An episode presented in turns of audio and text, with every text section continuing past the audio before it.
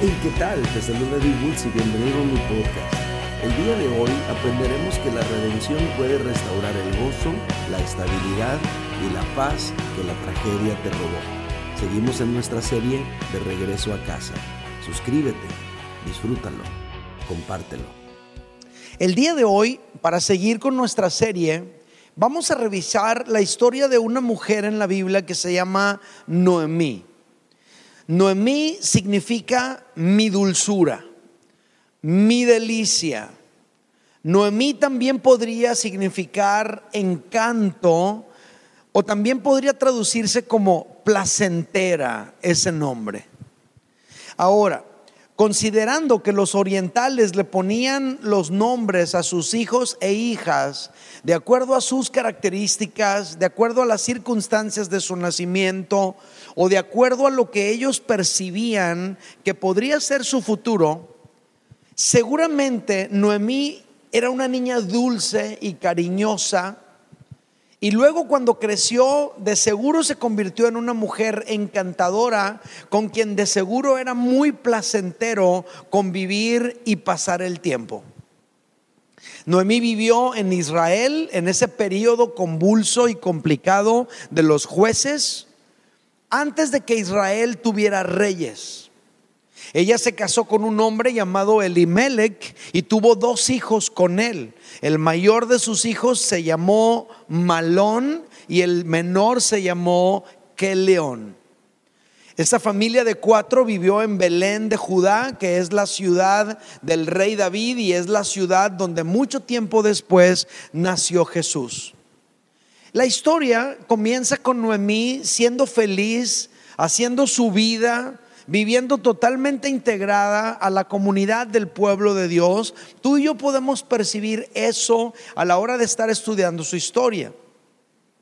Pero un día las cosas empezaron a cambiar. Todo empezó a complicarse cuando llegó la crisis económica. Debido a la situación difícil económicamente hablando, la familia decidió emigrar a otro país, ellos se fueron de casa. La Biblia lo cuenta de esta manera. Ruth capítulo 1, versículo 1 dice, aconteció en los días que gobernaban los jueces que hubo hambre en la tierra. Un hombre de Belén de Judá fue a vivir a los campos de Moab con su mujer y sus dos hijos. Al emigrar, posiblemente la situación económica de esta familia mejoró, pero no mejoraron las otras áreas de su vida. Tú y yo al estar estudiando la historia de Noemí y su familia, vamos a notar que cuando ellos emigraron, llegó la tragedia a visitar este hogar. Murió el esposo y diez años después murieron también sus dos hijos. Esto nos enseña que en tan solo diez años Noemí se quedó sola y desamparada en un país que no era el suyo. El panorama de Noemí había perdido su color y su brillo y toda su vida, todo lo hermoso que había sido su vida en el pueblo de Dios, había cambiado para siempre. Por esas fechas, más o menos una década después de que emigraron, ella se enteró de que en su país estaban cambiando las cosas. El país estaba prosperando otra vez. Dios había visitado a su pueblo. Entonces decidió volver a su país, volver a Israel y emprendió el viaje de regreso a casa. La Biblia lo cuenta así. Ruth capítulo 1, verso 6 dice, entonces se puso en marcha con sus nueras y regresó de los campos de Moab porque oyó en el campo de Moab que Jehová había visitado a su pueblo para darle pan.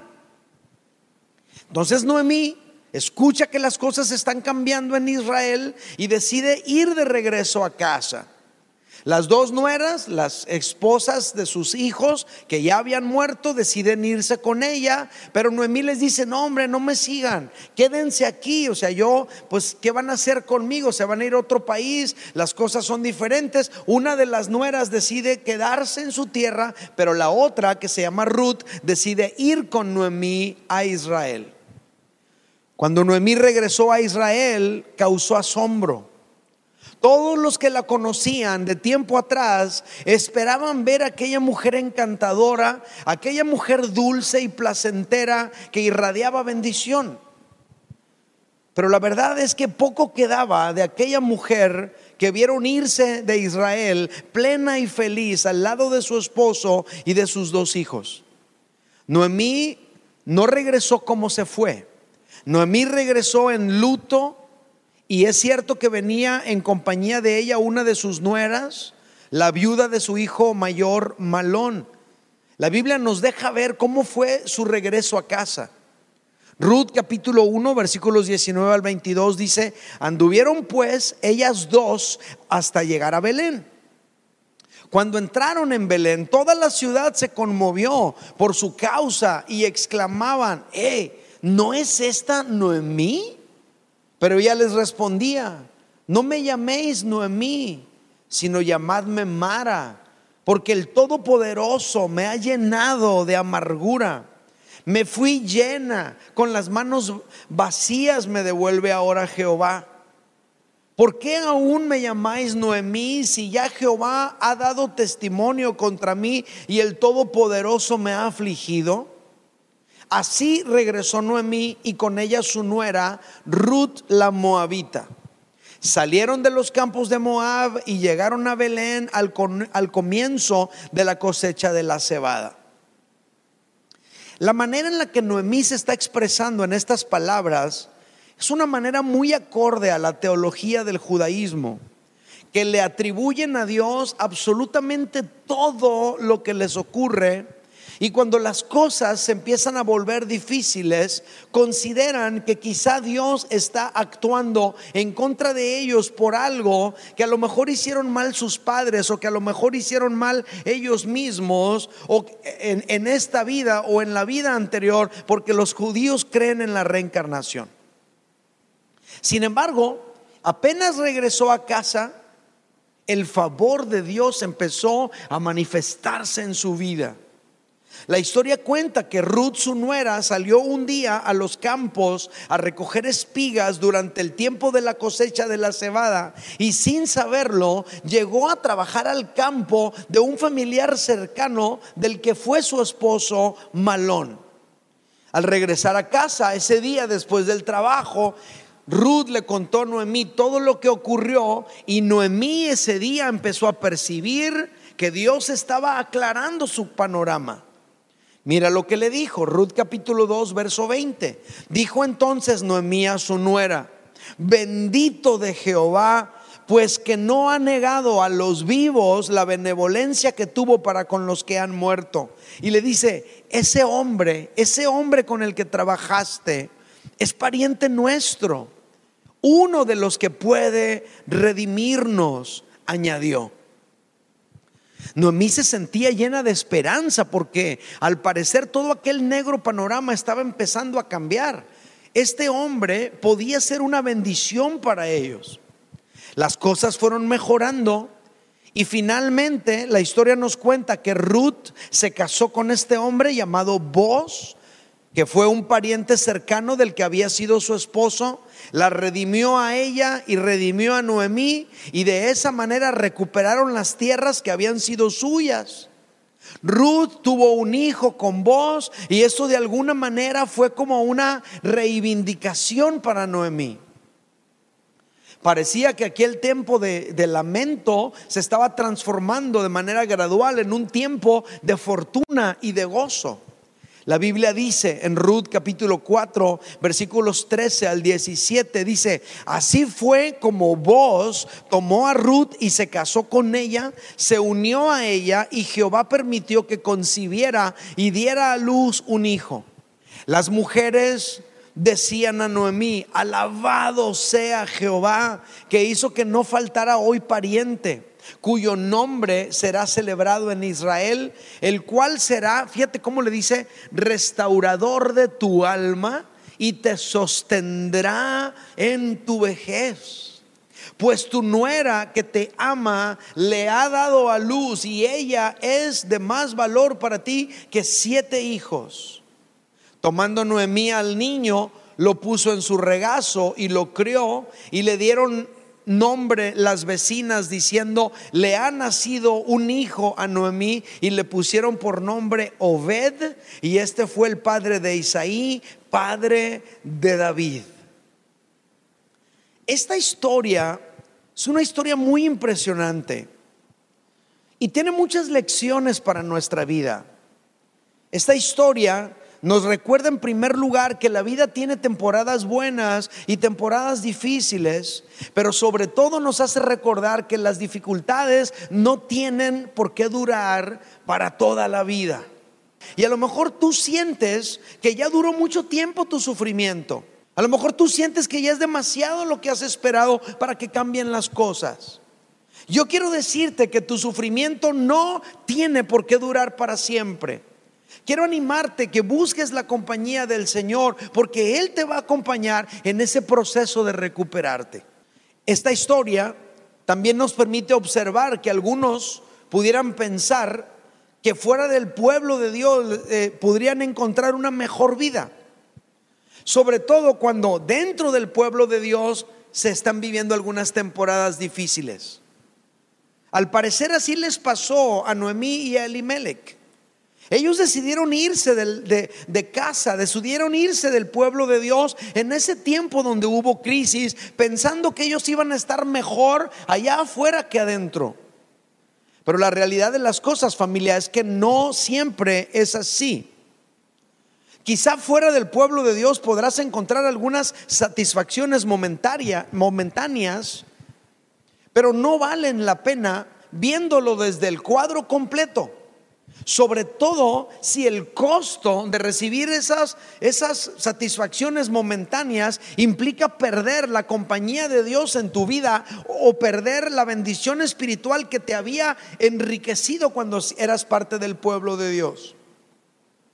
Por otro lado, la vida en sí implica dificultades.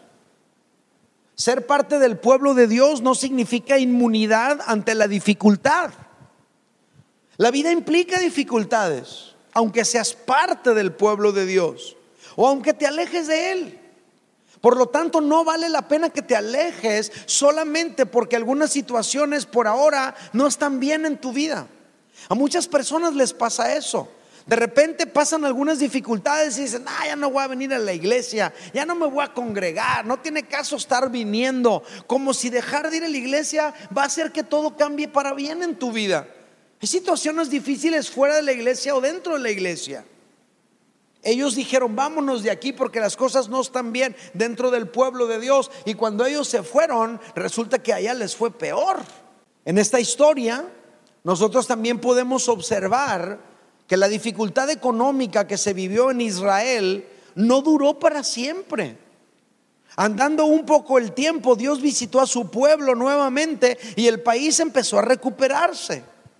Esto me enseña que a veces es cuestión de ser pacientes, es cuestión de esperar un poco y en su tiempo la situación económica puede mejorar. Pero a veces se comete el error de huir precipitadamente en lugar de esperar confiados en Dios. Esta es una gran lección para nosotros. A lo mejor algunas cosas no están bien ahorita en tu vida y ya estás pensando en irte, en, tirarte a perder por otro lado. Espérate, tranquilo, tranquila. A lo mejor esperar un poco más, confiar en el Señor, puede hacer que las cosas se vayan aclarando poco a poco. Pero si te vas de manera precipitada, a lo mejor puedes empeorar toda la situación. Algo más que descubrimos en esta historia es que el primer paso a la recuperación se encuentra regresando a casa regresando al pueblo de Dios. Porque fue precisamente al regresar a casa que Noemí empezó a percibir un cambio de fortuna. Cuando ella regresa al pueblo de Dios, ella empieza a recuperar gradualmente la bendición espiritual que había perdido cuando se alejó del pueblo de Dios. La bendición espiritual fue la que le dio a ella la fuerza para seguir adelante cuando ya no tenía ni a su esposo ni a sus dos hijos a su lado. Pero esa bendición espiritual la recuperó cuando volvió a casa. Ahora es importante recordar que los hechos se mantenían intactos Todo seguía exactamente igual, pero con la bendición de Dios, con la bendición del Señor, tú puedes obtener la fuerza para enfrentar la nueva realidad y prosperar a pesar de ella. La vida de Noemí era la misma. Los hechos estaban intactos. Su esposo y sus hijos ya no estaban, habían muerto. Eso no cambió, eso siguió igual. Pero con la bendición de Dios lo que sí cambió en ella fue su actitud ante la vida. Cuando ella regresó a casa, recuperó esa bendición que necesitaba para seguir adelante en su vida. Y al recuperar la bendición espiritual sobre su vida, ella también pudo recuperar el gozo, pudo disfrutar de una nueva vida y pudo disfrutar de circunstancias muy distintas. Todo esto encontramos en esta historia. Sin embargo, yo creo que la enseñanza más importante que esta historia nos deja es esta. Es la enseñanza de la redención. Noemí le dijo a Ruth lo siguiente, Ruth capítulo 2, verso 2. Dice, dijo entonces Noemí a su nuera, bendito de Jehová, se refiere a vos, pues no ha negado a los vivos la benevolencia que tuvo para con los muertos. Y le dice, este hombre, se refiere a vos, al que le dio trabajo a Noemí en esa ocasión, con quien finalmente se casó, este hombre es pariente nuestro y luego checa lo que dice. Uno de los que pueden redimirnos, añadió. ¿Qué sabía Noemí? Noemí sabía que su fortuna iba a cambiar para siempre si ella y Ruth eran redimidas por aquel pariente cercano llamado vos. La lección más importante de esta historia es la redención. Redención significa rescate, eso es redención. El acto de redimir consistía en rescatar las propiedades perdidas que se dejaron atrás por la migración o por la muerte de una persona. En este caso, ambas situaciones se completaron. Acuérdate, hubo crisis en Israel, Elimelech se lleva a su familia y estando allá muere él y mueren sus dos hijos y sus propiedades que estaban en Israel, en Israel estaban a punto de perderse. Pero si las redimía un pariente cercano, entonces se podían quedar en la familia. Pero las propiedades solamente podía adquirirlas un pariente muy cercano porque la idea era que las propiedades no pasaran a mano de otras familias. La redención era una manera en la que Dios garantizaba que los desamparados de aquel difunto fueran arropados y protegidos, pero no cualquier persona podía comprar esas propiedades, no cualquier persona las podía redimir. Entonces, mediante este acto de la redención, las propiedades no pasaban a mano de otras familias y a la vez mediante este acto se perpetuaba el nombre del difunto en la genealogía de Israel. Vos redimió las propiedades del difunto Malón. Él compró esas propiedades, él las recuperó. Se casó con Ruth y arropó a Noemí, dándole una seguridad para su vejez. Me llama mucho la atención porque todo el panorama de Noemí cambió para bien a partir de la redención. Pero mira lo que dice vos, por ejemplo.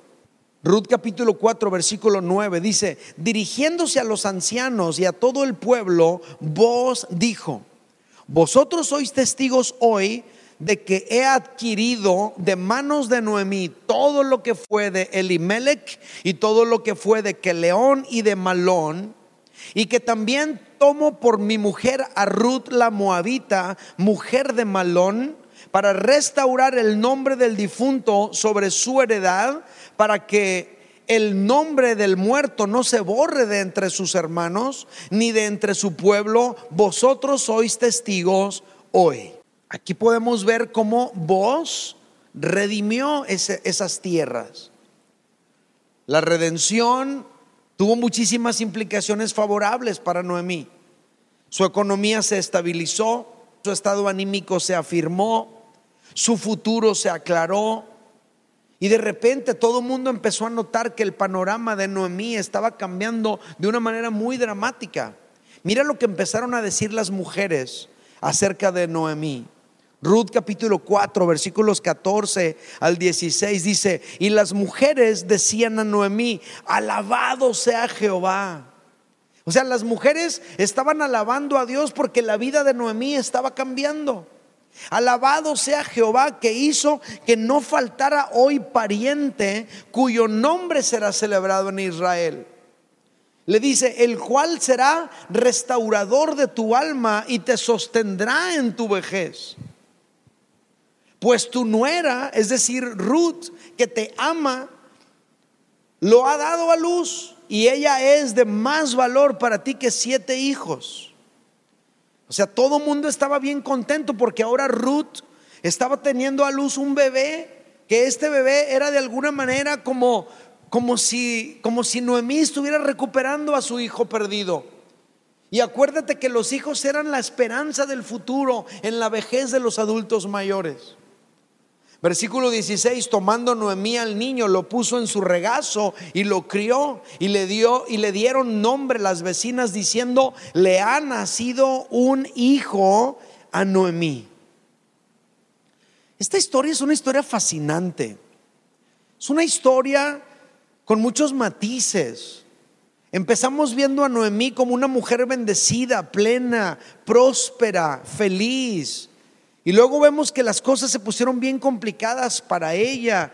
Su vida tuvo una tragedia horrible, pierde a su esposo, pierde a sus dos hijos, pero ella regresa a casa, regresa al pueblo de Dios, regresa al lugar de donde salió y su panorama empieza a aclararse gracias a la bendición de Dios sobre su vida.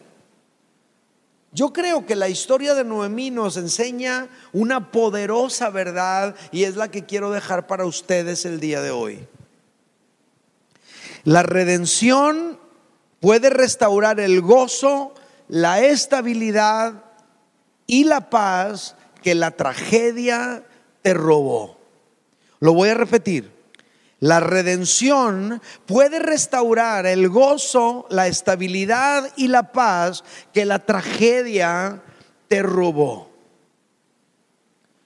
La redención no le devolvió a Noemí ni a su esposo ni a sus dos hijos que murieron, pero sí le dio a Noemí paz le dio estabilidad y le dio el gozo que necesitaba para salir adelante con su vida. Todo eso produjo en la vida de Noemí la redención.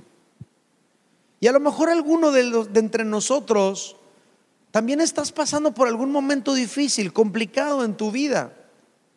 Yo quiero decirte y aplicar esta verdad a tu vida. La redención puede restaurar el gozo, la estabilidad y la paz que la tragedia te robó. Tal como le pasó a Noemí. Y en base a su historia tú y yo podemos tener esperanza. En base a su historia tú y yo podemos tener fe. En base a su historia tú y yo podemos recibir un impulso, un ánimo para salir adelante, para continuar con nuestras vidas. La pregunta es, ¿cómo pudo Noemí acceder a los beneficios de la redención? Y yo tengo dos respuestas para ti. Número uno, regresando a casa. El cambio de fortuna de Noemí inició cuando ella regresó a casa.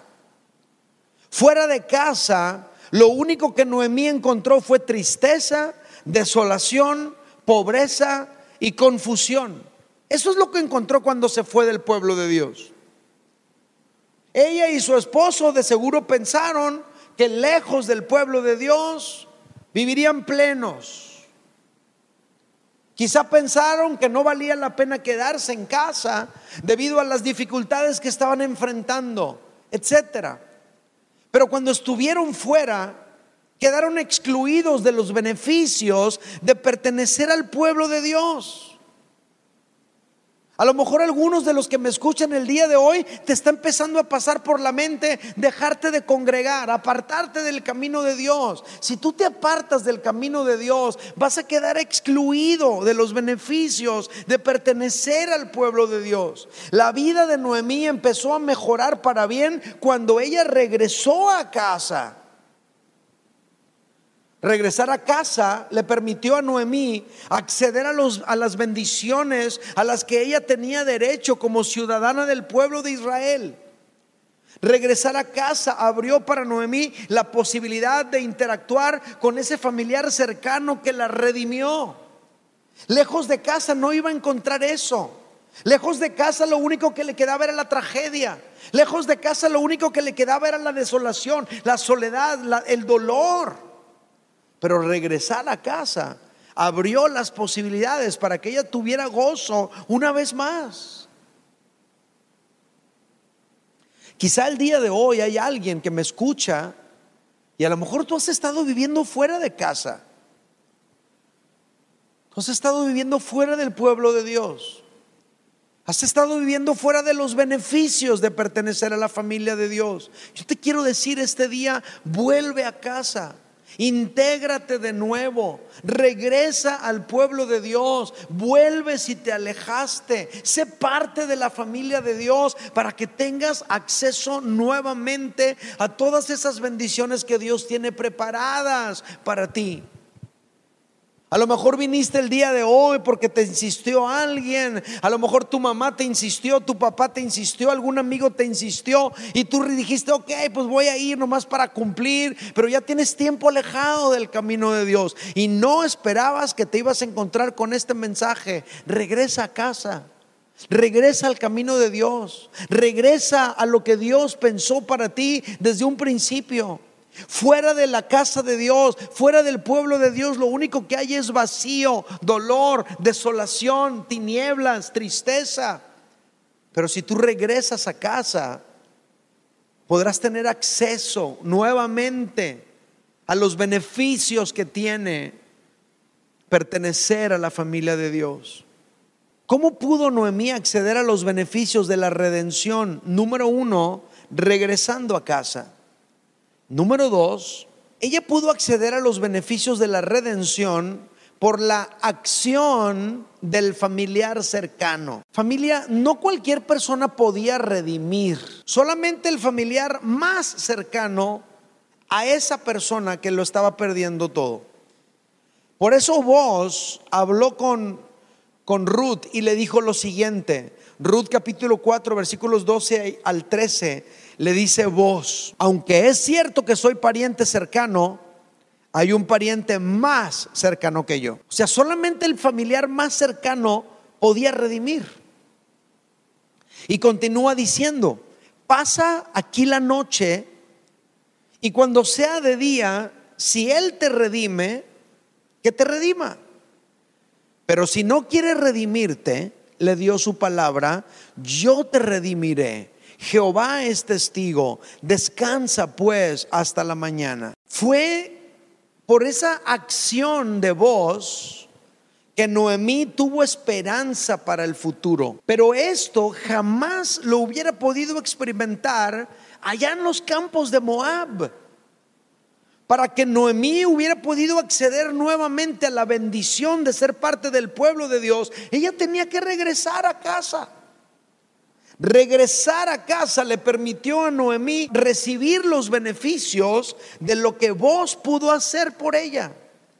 Estos beneficios no los iba a recibir en los campos de Moab. Ella tenía que volver a casa. La historia de Noemí nos ayuda a comprender lo que Jesucristo hizo por los seres humanos, por ti y por mí. ¿Qué hizo Jesús por nosotros? Nos redimió. Así como vos al ser un pariente cercano, pudo recuperar las propiedades perdidas de Elimelech, de Malón y de Kelión. Así Jesús, al asumir la naturaleza humana, se volvió nuestro pariente cercano y se volvió el candidato para poder redimirnos a ti y a mí, que el pecado nos había alejado de Dios y nos había despojado de sus bendiciones. Fíjate cómo lo plantea la escritura, Filipenses 2, versículos 6 al 8, dice, Él, hablando de Jesús, siendo en forma de Dios, no estimó el ser igual a Dios como cosa que aferrarse, sino que se despojó a sí mismo. Tomó la forma de siervo y se hizo semejante a los hombres. Más aún, hallándose en la condición de hombre, se humilló a sí mismo, haciéndose obediente hasta la muerte y muerte de cruz. Estos versículos nos están revelando que Jesús, siendo Dios, se volvió un ser humano. Se volvió nuestro pariente cercano para podernos redimir, para podernos representar a ti y a mí en su sacrificio en la cruz. Así como vos, al ser el pariente cercano, calificaba para pagar el precio y para recuperar la propiedad perdida de Elimelech, de Malón y de Keleón, así Jesús, al ser nuestro pariente cercano, él pudo pagar el precio y nos recuperó para Dios. Tú y yo podemos recuperar nuestra relación con Dios gracias a que Cristo nos redimió. Jesús pagó el precio para rescatarnos. Y el precio no fue monetario como el que pagó vos, porque el pecado es un asunto espiritual y eterno. El precio que Jesús pagó para redimirnos a ti y a mí fue su sangre muriendo en la cruz. La Biblia dice, por ejemplo, Romanos 6, 23, porque la paga del pecado es muerte. Alguien tenía que morir para que se pagara el precio del rescate. Alguien tenía que morir para que se pagara el precio de la redención, porque la paga del pecado es muerte. La única manera de rescatarnos a ti y a mí es que alguien muriera en lugar tuyo y en lugar mío, pero tenía que ser un ser humano perfecto, un pariente cercano a nosotros como humanidad, porque la paga del pecado es muerte. Pero la dádiva de Dios es vida eterna en Cristo Jesús, Señor nuestro. Jesús, muriendo en la cruz, pagó el precio para rescatar a la humanidad que se había perdido, se había alejado de Dios a causa de su pecado. Tú no tienes por qué vivir lejos de Dios ya, porque ya se pagó el precio de tu redención. Tú puedes regresar a casa, tú puedes recuperar tu relación con Dios, porque ya se pagó el precio por tus pecados. Efesios capítulo 1, verso 7 dice, en Él, en Jesús, tenemos la redención por su sangre, el perdón de pecados según las riquezas de su gracia. Gálatas capítulo 3, versículo 13 dice, Cristo nos redimió de la maldición de la ley, haciéndose maldición por nosotros pues está escrito, maldito todo el que es colgado de un madero. Todos estos fragmentos de la escritura nos hablan de la redención. Así como vos fue el pariente cercano que pudo redimir las propiedades de Elimelech, de Malón y de Keleón y cambiar la vida para siempre de Ruth y de Noemí, así Jesús es el que puede cambiar tu vida y cambiar la mía para darnos esperanza y fe. Jesús es nuestro redentor. Tú y yo podemos acceder a los beneficios de la redención igual que Ruth, igual que Noemí, volviendo a casa. Tú y yo podemos obtener los beneficios de la redención, podemos acceder a ellos permitiendo que Jesús haga su obra redentora en nuestras vidas. La vida de Noemí y la vida de Ruth era una desgracia total y completa mientras estaban fuera del pueblo de Dios. Pero sus vidas empezaron a cambiar cuando regresaron a casa. Sus vidas empezaron a cambiar cuando se acercaron de nuevo a la comunidad del pueblo de Dios. Sus vidas empezaron a cambiar cuando interactuaron con ese familiar cercano que las podía redimir. De igual manera te va a pasar a ti. A lo mejor tú también necesitas interactuar con ese familiar cercano tuyo llamado Jesús, acercarte a Él y permitirle que haga su obra en tu vida. No tienes por qué quedarte fuera del pueblo de Dios. En la casa de Dios hay un lugar para ti. Hay un lugar en su mesa. Hay un lugar en su casa. Hay un lugar para ti. Vuelve a casa.